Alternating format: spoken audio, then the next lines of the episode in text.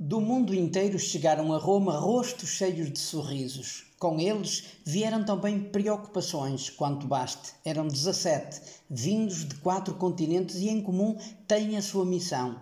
São superiores maiores dos espiritanos lá na terra onde vivem e anunciam o Evangelho. Mas há mais dados relevantes a uni-los. Foram eleitos ou nomeados há pouco tempo, tendo por isso pouca experiência de liderança. O superior-geral dos espiritanos, o padre Alain Mayamá, natural do Congo Brazzaville, fez a convocatória e não houve impedimentos burocráticos pelo que todos os caminhos vieram mesmo dar aqui a Roma. O tempo foi pouco, mas aproveitado ao segundo, como convém a oportunidades únicas e irrepetíveis. Assim, de 19 a 29 de setembro, ocorreu na Casa Geral dos Missionários do Espírito Santo o encontro de novos superiores maiores a medir pelo ambiente, pelas partilhas e pelas avaliações, foi um enorme sucesso. Tem sido sempre, pois o formato ajuda. Ninguém vem a Roma para receber ordens, nem muito menos admoestações. Os superiores recém-nomeados vêm partilhar as riquezas e dificuldades da sua circunscrição, escutar os restantes superiores e receber formação nas áreas da liderança e espiritualidade. Só pode correr bem.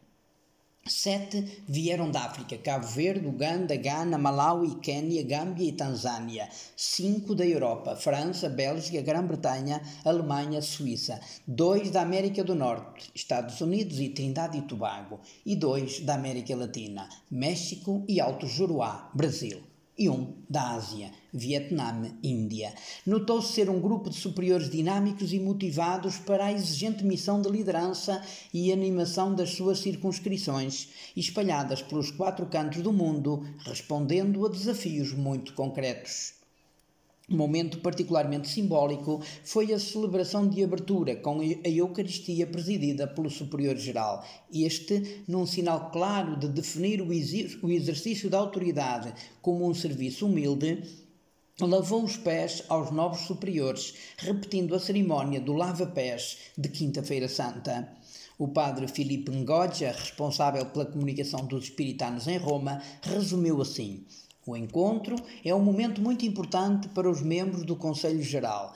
Tenta atingir três objetivos básicos. Em primeiro lugar, dá ao Conselho Geral uma noção dos desafios que são enfrentados pelos nossos responsáveis espiritanos em todo o mundo. Em segundo lugar, permite que os novos superiores tenham conhecimento dos diferentes serviços que estão à sua disposição aqui no Generalato e de muitas formas diferentes em que podemos ser-lhes úteis no exercício do seu ministério.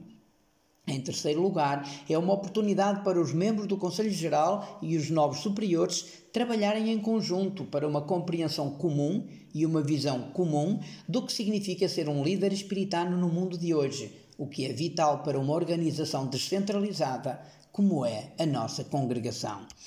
A agenda deste encontro previa reuniões, celebrações, visitas, peregrinações e, claro, a participação na audiência com o Papa Francisco. Tudo começou com as apresentações feitas por cada novo superior acerca da realidade da sua circunscrição, a que seguiram tempos de esclarecimento e debate. Depois, como explicou o padre Filipe Ngoja, os membros do Conselho Geral deram contributos sobre liderança e animação confrados em situação irregular, diálogo interreligioso, processos canónicos, comunidades interculturais, Gabinete Central de Desenvolvimento, Gabinete de Missão, Justiça, Paz, Integridade da Criação, nomeações missionárias, finanças, formação espiritana, proteção de menores e adultos vulneráveis, educação espiritana, leigos espiritanos associados. Os superiores tiveram também a oportunidade de visitar e ver diferentes serviços no Generalato. O padre Brendan Carr, da província da Irlanda, foi convidado a dar um contributo sobre liderança e o irmão Manuel Carmo Gomes, da província de Portugal, foi convidado para ajudar na comunicação audiovisual. Fora de portas, os superiores puderam viver uma visita guiada a Roma, participar na audiência do Papa, foram citados como grupo presente na Praça de São Pedro e também peregrinar até Assis, com direito à missa na capela do convento dos franciscanos, seguida de uma entrada direta no túmulo de São Francisco e a partir dele a subida à basílica.